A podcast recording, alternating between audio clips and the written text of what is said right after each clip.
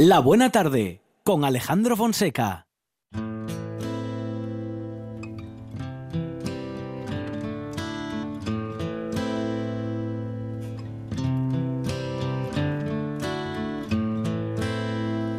I hurt myself today to see if I still feel. I focus on the pain, the only thing that's real. The needle tears a hole, the old familiar sting. Try to kill it all away, but I remember everything. What have I become? My sweetest friend. Everyone I know goes away in the Todo a nuestro alrededor tiene historia, igual que este que canta. Y digo yo que hasta los nombres, porque conocer lo que se esconde tras un topónimo, detrás del nombre de un lugar, es esencial para hacer lo propio sobre nuestro pasado. Y por ello hemos querido contar en la buena tarde con Julio Concepción Suárez, que es doctor en filología y también experto en toponimias tour, para que nos lo cuente. Y se promete muy interesante. Julio, ¿qué tal? Buenas tardes. Buenas tardes. Bueno, bienvenido, Julio, hasta buena tarde. Muchísimas gracias por acep- acep- aceptar, digo, nuestra propuesta. Y de, de- bueno, pues dicen que del cerdo se aprovechan hasta los andares. Pero, ¿y el nombre? Del cerdo, sí, el cerdo, claro, se aprovecha, bueno, se aprovechaba. Hoy día, claro, los tiempos cambiaron tanto que en realidad, pues ya eh, la carne ya no es lo que era, pero antes era la base de la alimentación diaria. Entonces, claro, el paisaje está lleno de nombres de animales, eh, en fin, animales salvajes, animales eh, domésticos, que era lo que daba vida eh, al campo y además, bueno, los del monte también había que vigilarlos y había que convivir de alguna manera el, el ganado y las personas y los animales. Por lo tanto, el, el, el- el suelo, el terreno está lleno desde, bueno, desde hace miles de años de nombres de animales. Y los principales, claro, son los gochos, efectivamente. De, de los principales son los gochos. Bueno, las vacas también, Sí. eh, los caballos incluso. Pero los gochos eran la, la base de la alimentación del año. No había otra carne, no había tampoco neveras como ahora, ni... Entonces lo que hacían era, vamos, cuidarlos, luego llevarlos, eh, soltarlos por los montes para que engordaran. Tampoco había farina como hay hoy al alcance de todo el mundo, ¿no?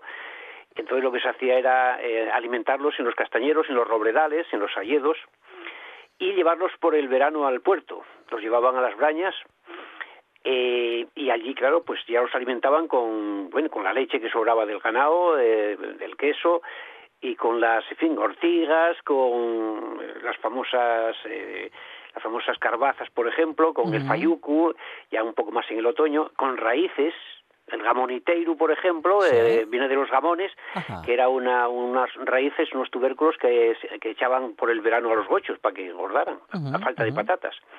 Entonces, gochos, eh, puercos, chavalinos, eh, cochos, porque es una cosa interesante, en el- en los- en allá por el oriente asturiano los cabrariegos tienen cochos en vez de gochos, esa, esa G se hace una K Sí. y llaman cochos, de tal manera que hay sitio que llaman la cochera. Y la cochera no tiene que ver con los cochos, con los gochos, sino con los, con, o sea, con los coches, sino con los gochos. Yo recuerdo que la primera vez que me lo decía, no, es que eso es una cochera, una cabaña pequeña. ¿Cómo que una cochera?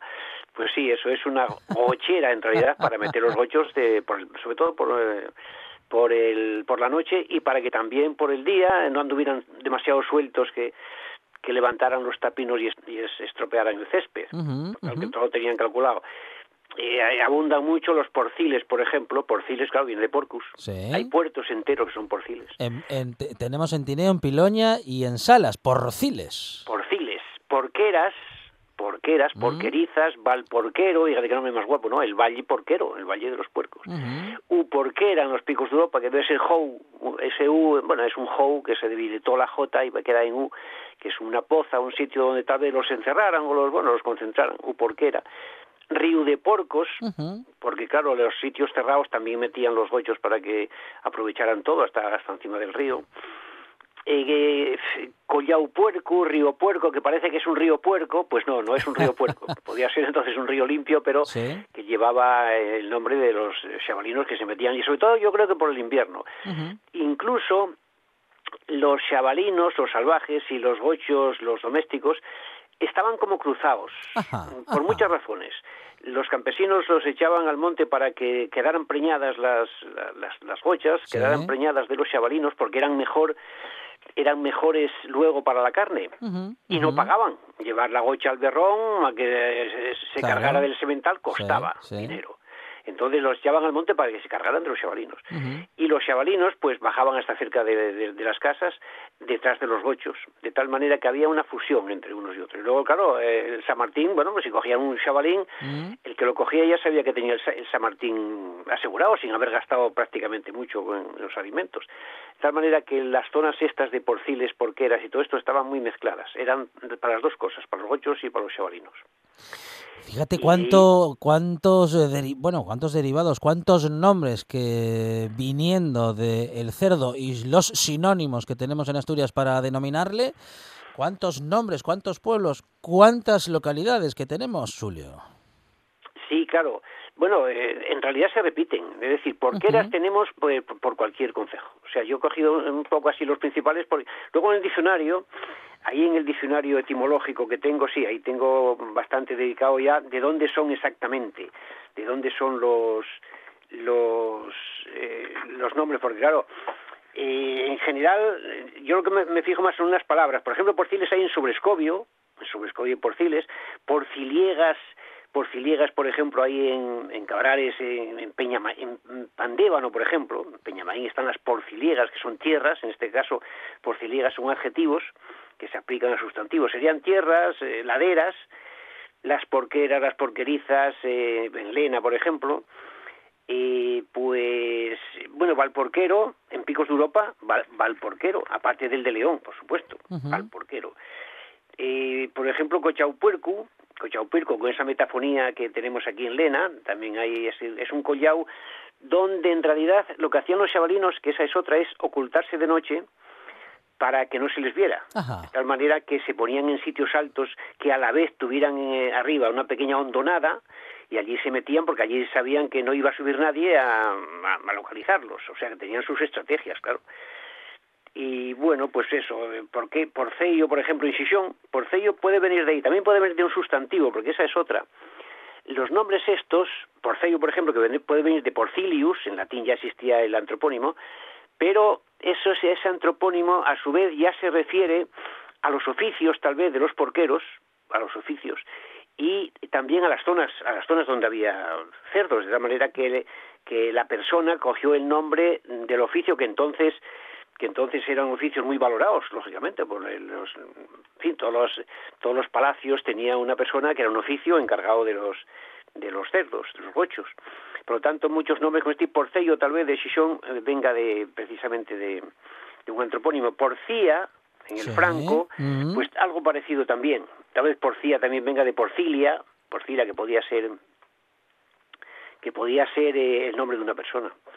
El Valle Puerco, por ejemplo, en caso, el Valle Puerco, pues nada tampoco, no tiene nada de puerco, ¿no? en Valdemezón, allá por, por Baraña Gallones. Entonces es un valle que eh, se estará retirado, está un poco empozado y es muy boscoso, de tal manera que, claro, allí se metían los chavalinos y allí estaban a sus anchas.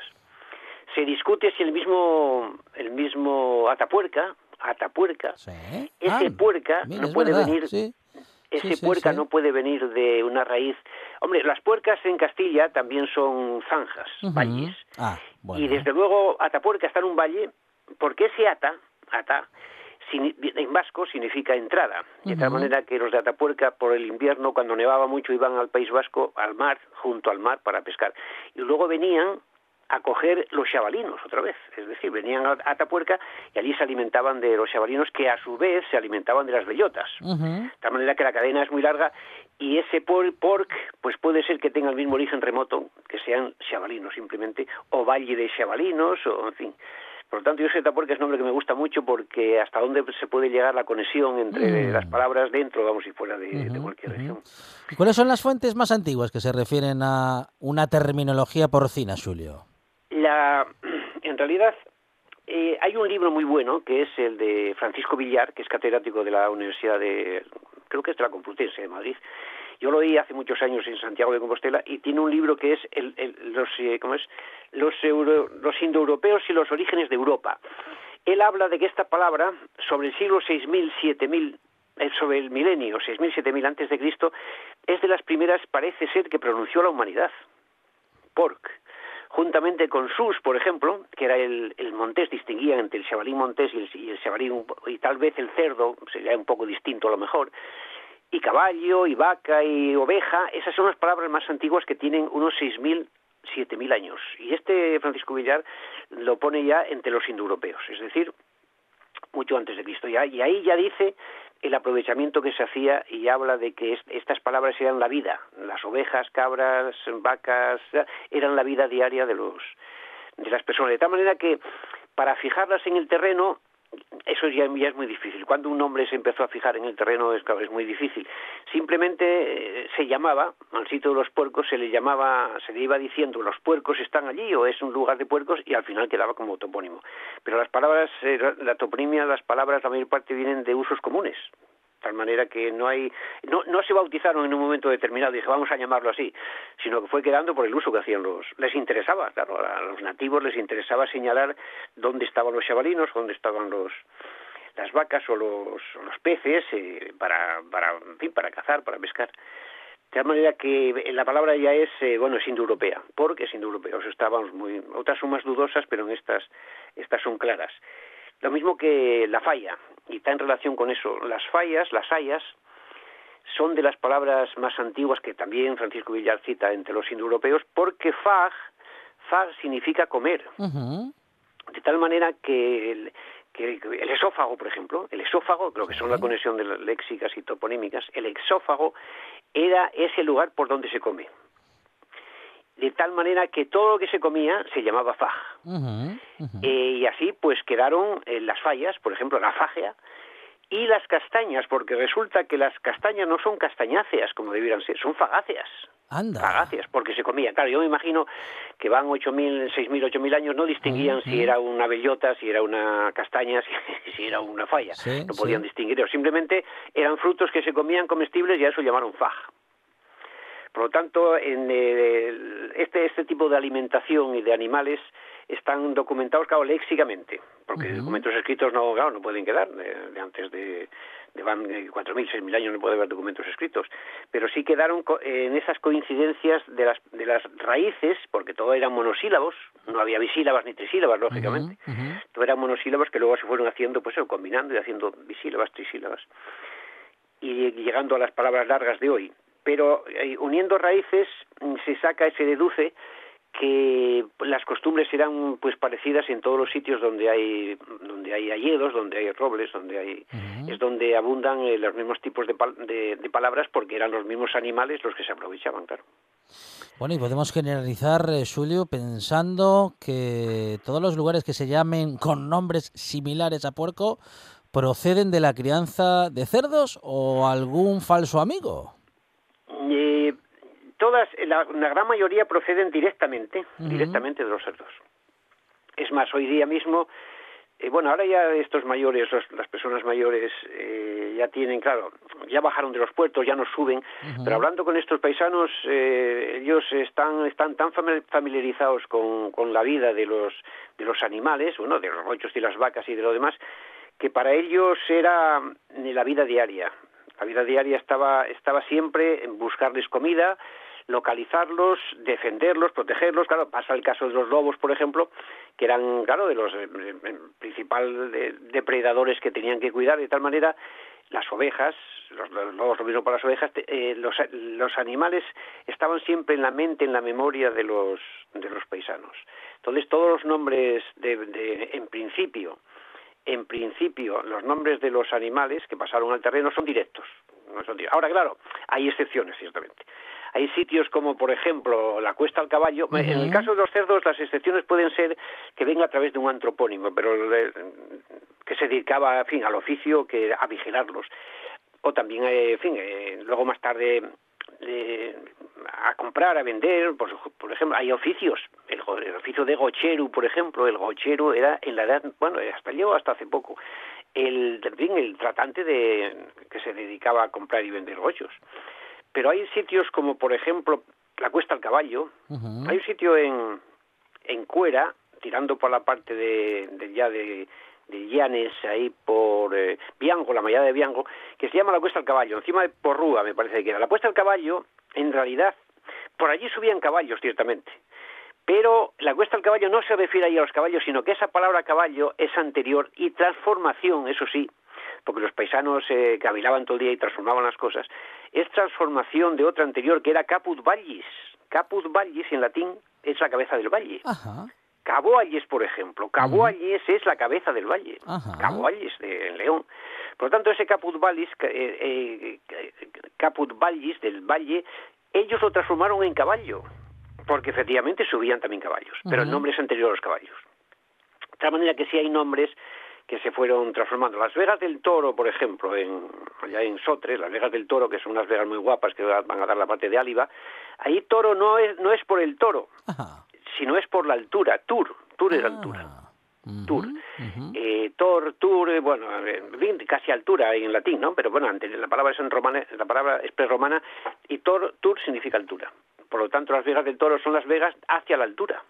No exactamente porque haya un toro. Pero como también había toros, ellos, en fin, hace a lo mejor dos, tres, cuatro siglos, terminaron por transformarlo en, en toro, porque claro, eh, el tiempo no había televisión, no había radio, y se dedicaban, había que explicar las cosas también unos a otros y explicaban las cosas a su modo. Entonces daban interpretación, siempre un paisano un poco más listo, una paisana, lo que hacían era explicarlo a su modo.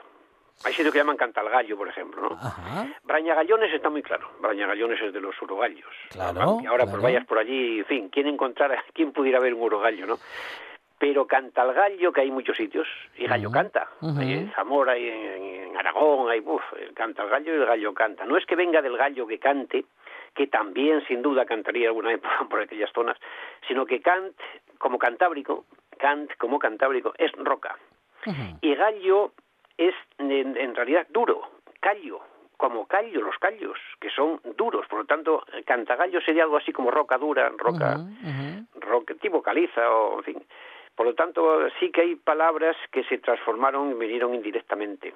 Indirectamente porque, claro, la historia eh, de la toponimia, la historia de... Por un pueblo pasó mucha gente y, y sobre todo eh, los paisanos tenían que interpretar, tenían que explicar a sus hijos, a sus nietos, tenían que explicar lo que eran las cosas. En aquellas horas largas de las cabañas y de las noches, sin televisión y sin... Por lo tanto, las palabras sí que se fueron transformando, algunas sí que están transformadas, ¿no? Muy interesante todo lo que estamos aprendiendo con Julio Concepción Suárez, que ha estado con nosotros en esta buena tarde, ex doctor en filología, sabe un montón de toponimia y vamos a aprender pues mucho, sobre todo a bueno a diseccionar palabras ¿eh? y a poder encontrar bueno, buscar y eh, describir esa etimología que nos va justamente guiando ¿eh? por la historia y por el porqué justamente de según qué nombres y prácticamente todos, por no decir todos, tienen, en fin, un origen que no siempre es el que podemos suponer. Julio, muchísimas gracias, ¿eh? muy interesante, gracias. Pues gracias a vosotros. un abrazo, vosotros. hasta pronto. La radio es información, noticias, actualidad. La radio es entretenimiento, es música. La radio es palabra. Pero sobre todo, la radio eres tú. RPA. Si nos escuchas, te escuchas.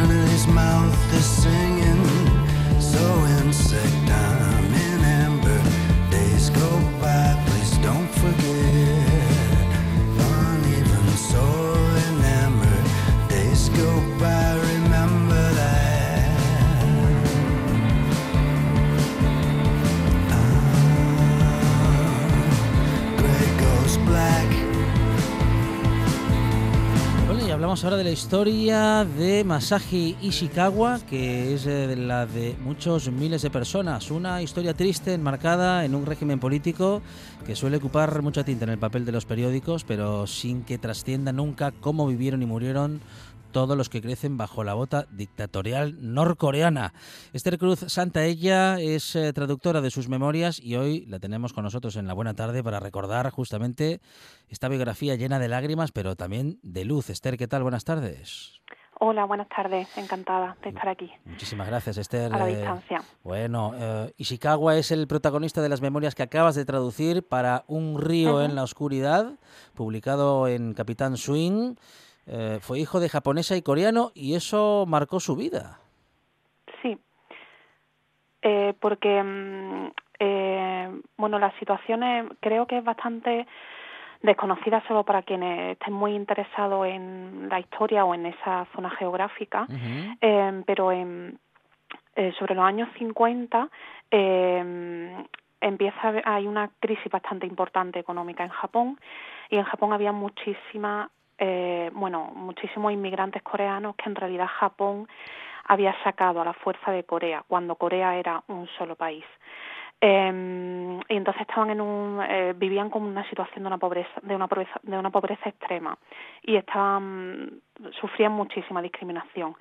Entonces en ese caldo de cultivo de mucha una crisis económica muy fuerte em, se decide que eh, mm, una buena idea cuando en los 50 ya están divididas las dos Coreas eh, para poblar Corea del Norte saquen a los coreanos que hay en Japón. Y mm, él pese a ser hijo de coreano y japonesa eh, también es uno quiero decir su familia también es una de las destinatarias de esta política migratoria. Entonces además de sufrir eh, la discriminación que sufrió eh, por ser hijo de coreano en Japón, cuando se traslada a Corea terminará sufriendo discriminación por ser hijo de japonesa. Entonces digamos que esa situación marca muchísimo toda su vida en los dos países en los que vive. Es que las estadísticas hablan de miles de coreanos repatriados porque esta era una circunstancia que cuando se daba Esther, bueno, ah, muchos eh, bueno, muchos no, todos los que tenían el mismo origen sentían las consecuencias, ¿no? De, bueno, en fin, de tener un origen diferente a la tierra que habitaban. Claro, y además en este caso es, eh, digamos, más particular porque en realidad cuando se habla de esa repatriación, aquello no fue exactamente una repatriación porque quienes habían salido de Corea habían salido de una Corea unida y quienes van a Corea del Norte eh, van muchas veces a un quiero decir el propio padre de Ishikawa eh, va a Corea del Norte cuando él era originario de Corea del de lo que es ahora Corea del Sur. Entonces es una repatriación un tanto engañosa.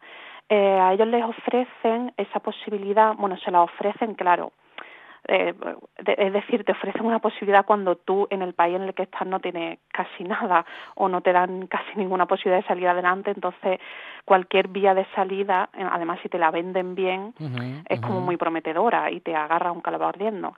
Entonces lo toman como una repatriación, volverás a tu tierra, pero claro, en realidad no vuelven a su tierra, porque Corea del Norte no es la Corea que ellos abandonaron. Entonces, claro, fue una situación mucho más complicada, además que otras repatriaciones, porque cuando ellos llegan a Corea tampoco se encuentran la Corea que él, que el padre recordaba de su infancia, evidentemente. Y, mm, y bueno, es una situación eso un poco extraña en la que estuvo implicada la Cruz Roja, que fue la que llegó a un acuerdo entre la Cruz Roja coreana y la Cruz Roja japonesa, llegaron a ese acuerdo de intentar hacer eso con, con la población coreana de Japón. Y en fin, las circunstancias son un poco dudosas y complicadas en todo eso. Bueno, am, también hubo muchas, am, eh, muchos que han sufrido, ¿no? Las consecuencias, como decíamos, y como el propio protagonista, ¿no? De, de tu historia, de tu libro, o sea, de tu traducción en realidad, en este caso. Sí. Pero Esther, eh, hablamos también, bueno, de una situación muy complicada, ¿no? De hambre, de un hambre que a veces incluso mata. eh, y Ishikawa llega a Corea del Norte y se encuentra, en fin, con que le habían prometido un mundo mejor, pero se encuentra, eh, lo describe él mismo, como un verdadero infierno. Eh, sí, para eh, como te comentaba al principio, eh, sobre todo, especialmente para ellos, que también cuando llegan a Corea del Norte, que a todos les prometen que van a tener muchas posibilidades de futuro en cuanto a trabajo, estudio, etcétera, etcétera. Eh, eh, para mucha gente fue muy duro, pero para ellos peor porque su madre era japonesa, entonces ellos eran los parias entre los parias dentro de Corea también. Entonces, por ejemplo, a su padre nunca le llegan a dar las opciones de trabajo que le que les daban a otras personas. Entonces ellos vivieron desde siempre en una situación muy muy muy precaria. Y él eh, siempre soñó desde, la- desde su infancia cuando llegó a Corea, pensó que allí podría terminar sacando adelante a su familia, dejar la pobreza que había conocido en Japón y en algún momento arrancar a su familia de, de esa situación tan mala. Pero a él nunca le terminaron de dar las suficientes oportunidades de escalar de ninguna manera porque era hijo de japonesa.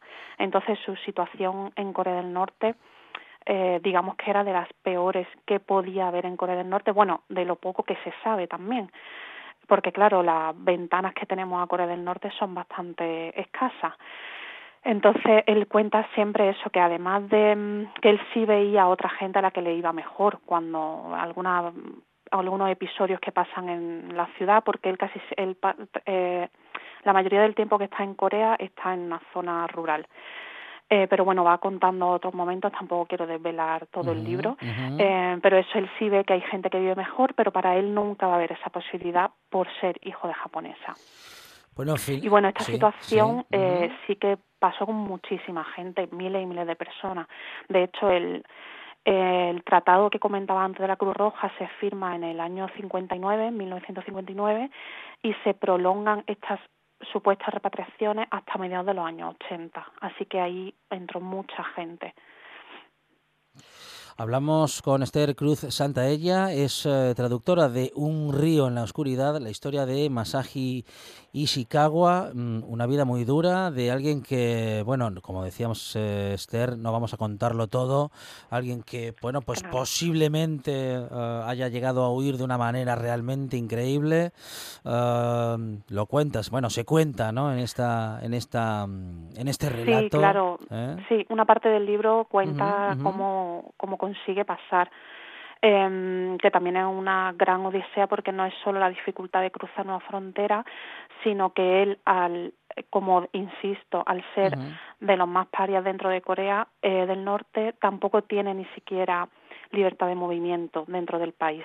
Entonces no estamos hablando únicamente de la dificultad de cruzar una frontera, eh, sino que estamos hablando también de la dificultad de poder llegar hasta esa frontera, porque él estaba lejos, no estaba bueno, relativamente lejos, entonces es una toda una odisea su su llegada allí y desde luego lo que mm, a él mm, para él es determinante pa- para arriesgarlo todo, arriesgar su vida y dar ese salto pese a que abandona, deja allí a su familia es porque el hambre que comentabas antes estaba empezando a matar, bueno, estaba matando ya a muchísima gente porque en esa época, en los, sobre los 90, mediados de los 90 o así, eh, hay una muy, una crisis muy profunda en Corea por diver- diversas circunstancias que, que se juntan y crean una situación gravísima y empieza a morir muchísima gente de hambre, una hambruna muy devastadora.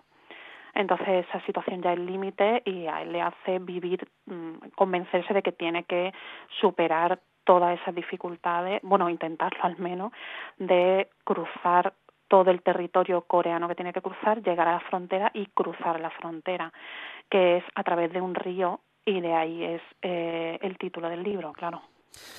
Bueno, es una historia realmente interesante la que estamos eh, relatando en parte eh, con Esther Cruz Santaella, que como decimos es eh, la traductora de Un río en la oscuridad con la historia de Masaji Ishikawa, que es la historia de muchos y muchas personas que han eh, regresado con la promesa de un mundo mejor, que han sido repatriados en su momento a Corea del Norte y que lo que se les esperaba era una realidad muchísimo más dura, bueno, tan dura como la que muchos ciudadanos y ciudadanas seguramente tienen que vivir en este momento y en estos días. Esther, muchísimas gracias eh, por esta comunicación, por este relato y eh, bueno, pues por un libro tan interesante que nos revela cómo es de verdad la cosa en esa parte del, del planeta. Muchas gracias a vosotros por interesaros por este libro y esta historia. Y esperemos que ayude un poquito a concienciar de la situación que vive tantísima gente, no solo en Corea del Norte, sino en muchísimos otros sitios. Así que nada, muchas gracias y Que así tardes. sea. Gracias, Esther. Gracias. Hasta pronto. Venga, hasta luego. Adiós. Ahora en RPA puedes rebobinar cuando quieras. Rebobinar cuando quieras. Accede a www.rtpa.es y disfruta del servicio a la carta de RPA. Toda nuestra programación donde quieras y cuando quieras. Buenos días, Asturias. Comenzamos jornada de martes. RPA, la radio autonómica. La radio autonómica.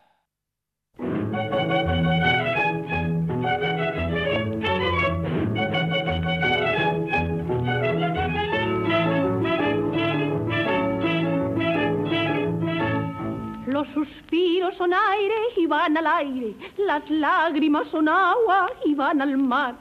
Dime, mujer, cuando un hombre se tira, ¿sabes tú dónde va? Bajaba todos los días de su casa a la estación con un libro entre las manos de Becker o Campo Amor.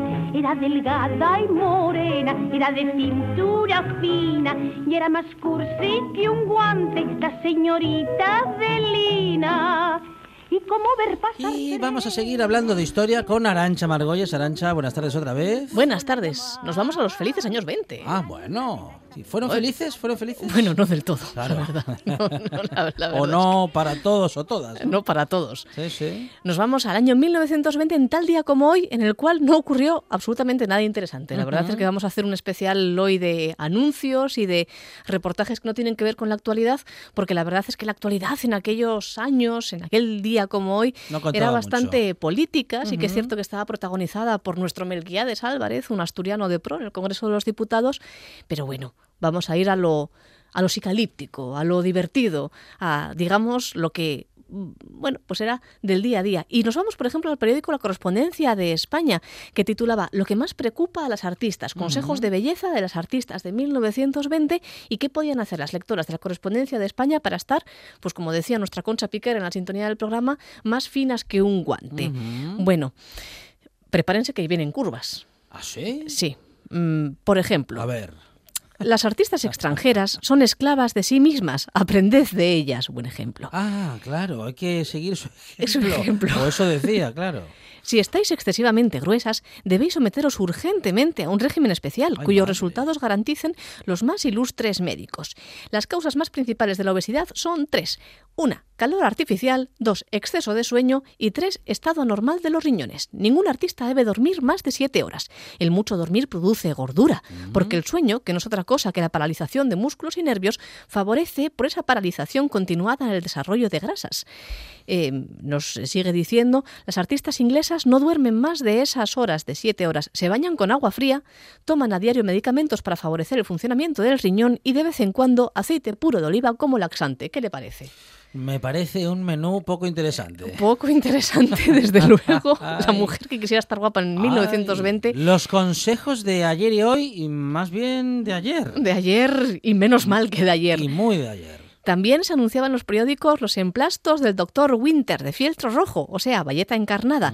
Los emplastos de fieltro rojo del doctor Winter, eh, Winter curan los catarros de pecho y bronquitis, los dolores, los reumatismos, los dolores del costado, los de espalda, los riñones, los caderas, el lumbago, la ciática, los dolores dorsales de las señoras en sus periodos menstruales, es decir, absolutamente todo. Lo curaba todo, quitaba cualquier dolor. Todo de todo. No sabemos, no pone la, mm, pues, pues, pues la ciencia por la Sí, cual curaba ¿qué todo era? esto, Sí. pero prometía que lo curaba todo.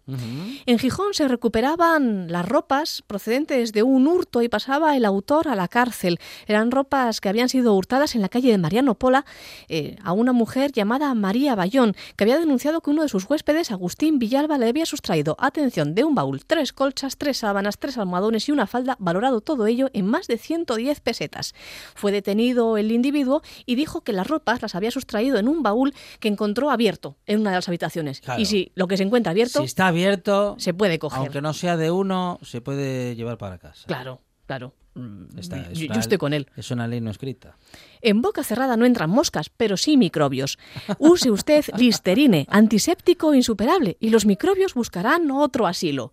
Nos lo anunciaba tal día como hoy, pero de 1920, el periódico ABC, que eh, y este va a ser el último anuncio de hoy porque me parece impresionante, me parece el mejor de todos, anunciaba también el teletrófono, el teléfono del hogar, útil y necesario en todas las casas, gran comodidad y practicismo, una novedad sensacional. Y nos dice, nos explica el ABC, es un sencillo aparato de fácil instalación y manejo sin gasto alguno y mediante el cual se logra una fácil y perfecta comunicación telefónica entre los diversos departamentos de vuestra casa y oficina, casa de labor, etcétera, etcétera. Se componía de dos aparatos, un micrófono, unos auriculares, unos timbres, mm, un, eh, bueno, pues que producían un sonido, etcétera, etcétera, básicamente.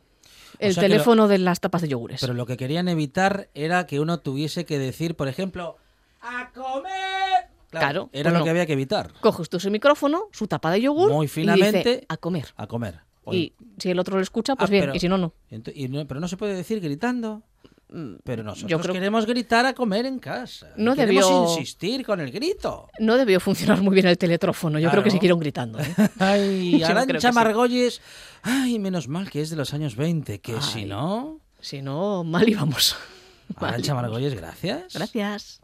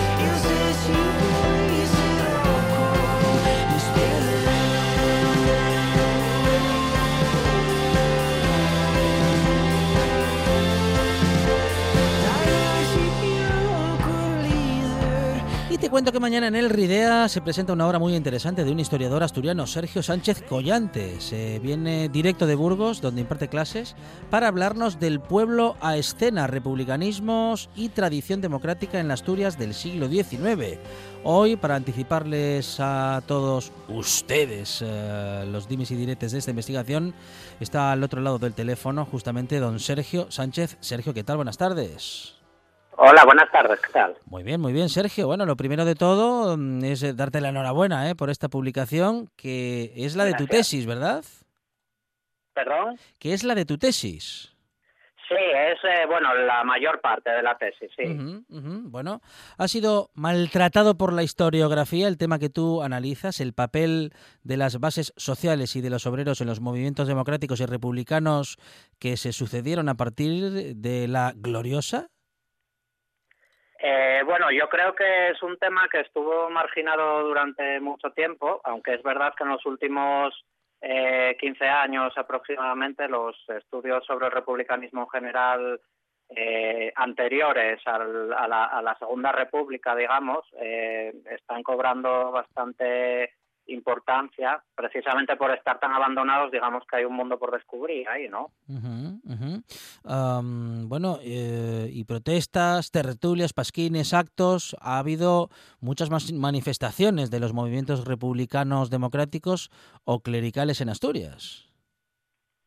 Sí, eh, digamos que al estar eh, bastante marginados del poder eh, durante buena parte de su historia, antes de los años 30, al final los republicanos lo que trataban de hacer era buscar otros medios, otros mecanismos de, influir y de estar presentes en la sociedad, ¿no? es evidente que tenían los periódicos, pero luego también había todo un universo ligado a la sociabilidad, de círculos, de ateneos, de tertulias, de, eh, en fin, manifestaciones, eh, y, y a través de esos mecanismos, pues lograron influir en un sector de la población importante, no solo de las clases populares, también de clases medias, incluso de algún ejemplo de personajes acomodados.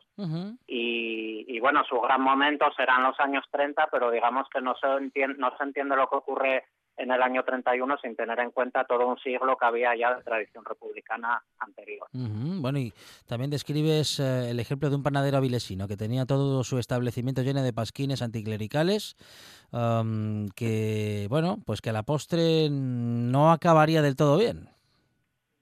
Sí, bueno, eh, en ese caso eh, era un zapatero que tenía en el escaparate, bueno, caricaturas. Uh -huh. Este es una eh, en principio podría parecer una anécdota, pero en realidad yo creo que es una práctica social muy reveladora, ¿no? De, de, pues, de, como digo, de estas otras formas alternativas de estar presente en la sociedad, el mensaje que defendían, bueno, las muchas ideas que defendían, y en este caso este zapatero en concreto, ya a principios del siglo XX, optó por colocar en el escaparate de su tienda eh, caricaturas anticlericales de un semanario muy famoso de la época. Solo cuenta Carlos Martínez en sus memorias, el, el médico. El, republica el, republicanismo, digo, llega a Asturias al mismo tiempo que en el resto de España. Eh, sí, podría decirse que sí, uh -huh. eh, pero es verdad que hay muchas eh, provincias o regiones en las que todavía no se ha investigado eh, muy bien lo que uh -huh. la incidencia del republicanismo en el siglo XIX y aún así siempre hay alguna sorpresa, ¿no? Siempre hay alguna región que por algún rasgo, por algún personaje o por algún hecho en concreto, pues se adelanta o se distingue un poco. En realidad, el origen último en todas las regiones, eh, los antecedentes últimos, pues estarían en el primer tercio del 19, pero bueno, con muchos matices uh -huh. eh, y muchas eh, contradicciones y sobre todo ya a partir de los años 30 y 40 es cuando se va configurando, digamos, una cultura republicana pues más con unas bases sociales, más coherente y, y ahí sí que Asturias, bueno, pues tiene eh, algunas aportaciones importantes, que por ejemplo el primer eh, teórico, podríamos decir, o la primera persona que escribe un folleto en el que se teoriza eh, sobre el eh, republicanismo, el primer español, digamos, sobre el republicanismo federal, era asturiano, era José Cangargüelles, o, en las primeras declaraciones que se hicieron en las Cortes de los Diputados eh, en un sentido republicano fue también un diputado por Oviedo, que fue Pedro Méndez Vigo. Entonces, bueno, siempre hay algunos, o se pueden buscar algunos elementos, eh, digamos, que pongan Asturias un poco eh, de manera destacada en el conjunto de las regiones españolas. Bueno, una um, charla muy interesante porque hay mucho que aprender y que repasar, eh, bueno, en esa presentación eh, que tienes eh, pactada para mañana en el RIDEA, Sergio uh -huh. Sánchez, eh, bueno, para hablar de republicanismo, para hablar de, bueno, en fin, de ese movimiento um, que tuvo mucho que ver también con la historia de Asturias y que en Asturias también tuvo su propia interpretación y su propia historia respecto de las mujeres y el republicanismo. ¿Qué podemos decir, Sergio?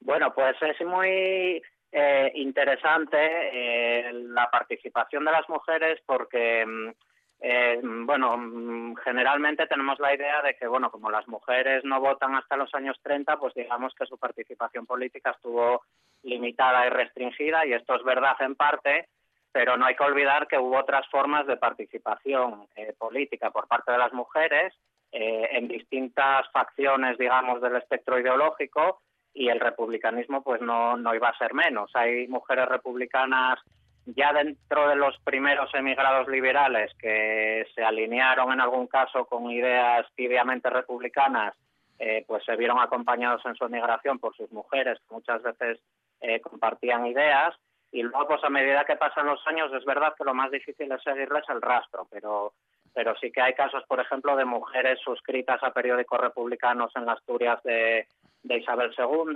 o por ejemplo en el sexenio democrático mujeres republicanas que en el tiempo de elecciones eh, promocionaban las candidaturas republicanas por las calles o que participaban en suscripciones o mandaban cartas a periódicos republicanos o que iban a manifestaciones contra las quintas, etcétera. Bueno, están ahí presentes eh, y, y, bueno, van cobrando cada vez más visibilidad de manera más clara al acercarse al siglo XX. Y, y, bueno, y dentro de lo olvidado que estaba el republicanismo, pues el caso en concreto de las mujeres republicanas doblemente, ¿no? El pueblo a escena, republicanismos y tradición democrática en las Asturias del siglo XIX, de y por Sergio Sánchez, mañana en el Ridea. ¿A qué hora, Sergio?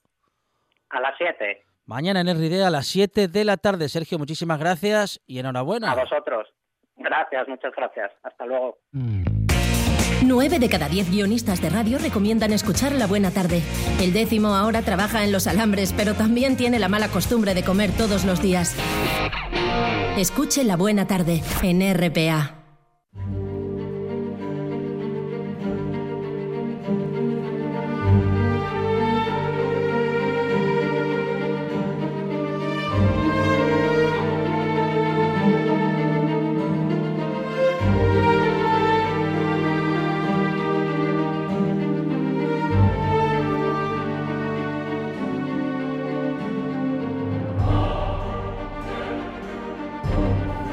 Otro poquito de historia con Carlos María de Luis. Carlos María, ¿qué tal? Buenas tardes. Hola, buenas tardes. Bienvenido, Carlos María. Pues aquí andamos dándole vueltas todavía a San Pedro de Villanueva y a las cosas que se le achacaron a Favila. Ajá.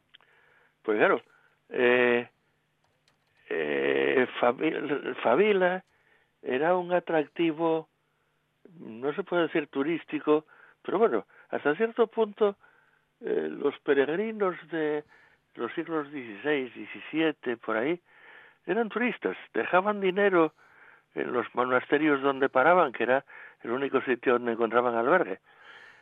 Y mm, entonces de ahí viene eh, la interpretación eh, hasta cierto punto un poco estrafalaria de la historia que aparecía, que aparece todavía en los capiteles de la iglesia de San Pedro de Villanueva, donde, bueno, pues era posible ver la despedida del rey y su esposa eh, eh, camino de la, infausta, de la infausta cacería, aunque llevase un azor en el brazo en vez de otra cosa, cosa estrafalaria para cazar osos.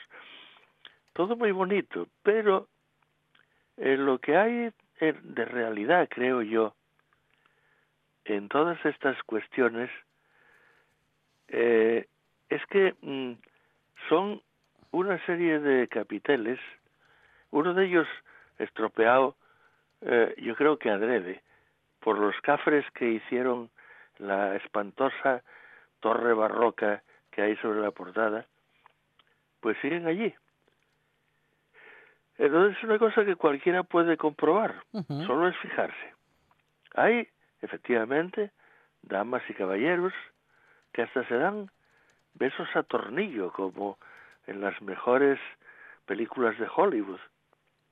Hay hasta un feroz dragón de dos cabezas, una al extremo del cuello y otra al extremo de la cola, que ya es rizar el rizo, y hay ángeles y cosas por el estilo, pero nada de Fabila y el oso. Hay que hacer una excepción, que es la de este capitel, justamente el estropeado, que del que hablaba hace un momento, donde se puede ver lo que queda de un caballero cubierto con un casco y cota de malla, se ve prácticamente la cabeza y los hombros, la parte de arriba de los, del escudo, y está combatiendo ferozmente con un bicho que puede ser un león, o puede ser un leopardo, pero desde luego no es un oso. Muchas veces, pues contemplándolo me pregunté si en el fondo esa rotura del capitel no fue necesaria, no fue realizada por órdenes de arriba, mm. de los superiores, precisamente porque el animal no era un oso, porque la verdad es que cosas peores se vieron en estas épocas. En fin, los, los caballeros y las damas que se despiden en la portada de San Pedro de Villanueva, curiosamente se repiten nada menos que tres veces. Ajá. Pero las tres escenas están apelotonadas en la parte izquierda de la puerta, entre eh, un relieve y dos capiteles. El relieve mm, que hasta hace unos cuantos años no era posible ver cómodamente porque eh, solo se podía ver por un agujero en un refuerzo de la torre, pues muestra una dama de pie que se está despidiendo de un caballero montado en su corcel con un azor en la mano y la dama le está echando los brazos al cuello. Después iré el capital desvencijado, donde a un lado se puede ver un castillo y a su lado una dama y un caballero que se besan estrechamente. El otro lado del capitel es donde está el pretendido Fabila y el no menos pretendido Oso. Y luego sigue otro capitel en el que junto a otro castillo una dama muy ricamente vestida, con los brazos en jarras, ve marchar a un jinete que lleva en su mano otro azor. Ajá. Indudablemente se trata de escenas de caza, Ajá. o al menos de presuntas despedidas de cazadores. Pero se puede uno eh, puede uno suponer que Fabila iba a ser tan tonto como para ir a cazar osos llevando solo un azor que fuese capaz de confundir en aquella época la venatoria con la cetrería. Y ahí está la madre del cordero. Mm, lo que pasa que, claro, um, es mucho más épico enfrentarse con un oso que Pues no sí, con verdad. un... Bueno, hombre, con un león tampoco habría estado mal, ahora que lo no, pienso. tampoco, pero, pero en fin, eh, cualquier cosa que no fuese un pajarraco claro, le iba a ser un poco gordo para el azor, francamente. Ahora, esto lo que no tiene nada que ver es con, con la cacería de Fabila, Ajá. pero sí con otra cosa también muy medieval, muy del siglo XII, que es el amor cortés de los trovadores medievales. Es eh, lo que eh, ya me cuesta un poco explicar es que puñetas pintan unas escenas de amor trovadoresco Sí. en la portada de un monasterio y además de un monasterio benedictino. Pero bueno, eso habría que ver qué es lo que lo que supone el amor, este qué tipo de amor es y qué es lo que entendían como tal los trovadores medievales. Mm. Pero eso me temo que vamos a tener que dejarlo para el martes que viene, Eso quedará justamente para nuestro próximo encuentro porque, es- es porque, interesante. porque, como solía decir aquel presentador, eso es otra historia.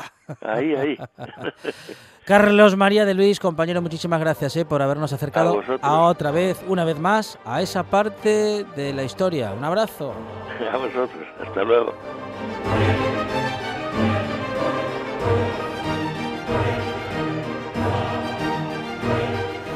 De cuántas cosas que hemos hablado, qué recorrido histórico más interesante y lo que nos queda. Vamos a hablar un poquito más de historia con Merche Toraño y las mujeres periodistas. Hoy, eh, la última parte de la vida de Eva Canel. También Mario Bango se comunicará con nosotros y nosotros con él para hablar de lo que sucede en el Parlamento Europeo, en Bruselas y también tendremos tertulia de actualidad. Cuántas cosas, cuántas cosas que pasan aquí en la radio. Todo en directo hasta las 8 en la buena tarde.